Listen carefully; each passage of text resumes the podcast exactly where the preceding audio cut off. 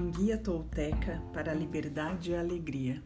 O livro se chama Além do Medo: Os Ensinamentos de Miguel Ruiz, capítulo 7 Instrumentos para a Transformação.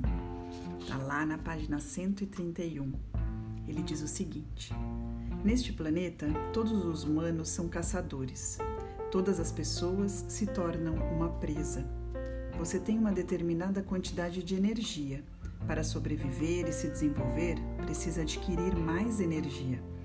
Onde quer que a energia esteja, quem quer que a tenha, você a exige e, por instinto, irá tentar pegá-la.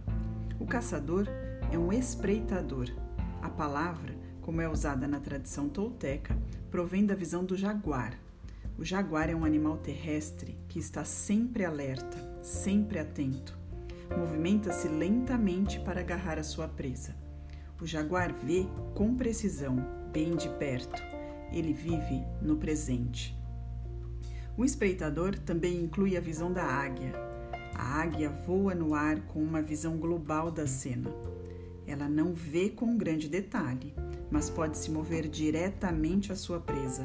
A águia é o sonhador. Sendo como a águia, com um ponto de vista panorâmico, fica mais fácil tornar-se um mestre da consciência um caçador cuja presa são as emoções. O ponto de vista da águia nos torna rapidamente conscientes das nossas emoções, mas de uma tal distância fica mais difícil alcançá-las. O espreitador pode ser como a aranha que tece uma linda teia e espera por sua presa. Os humanos caçam como uma aranha quando criam situações que atraem com carisma ou com astúcia pessoas para sua rede.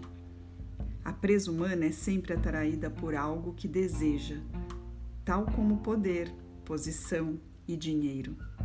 O guerreiro é o espreitador. Quando você se torna o espreitador, torna-se o caçador, o que significa que o guerreiro é o caçador que caça o poder. Você irá espreitar cada uma de suas emoções e todas as palavras que saírem de sua boca. Uma vez que começar a espreitar, você irá aprender a viver em absoluta liberdade.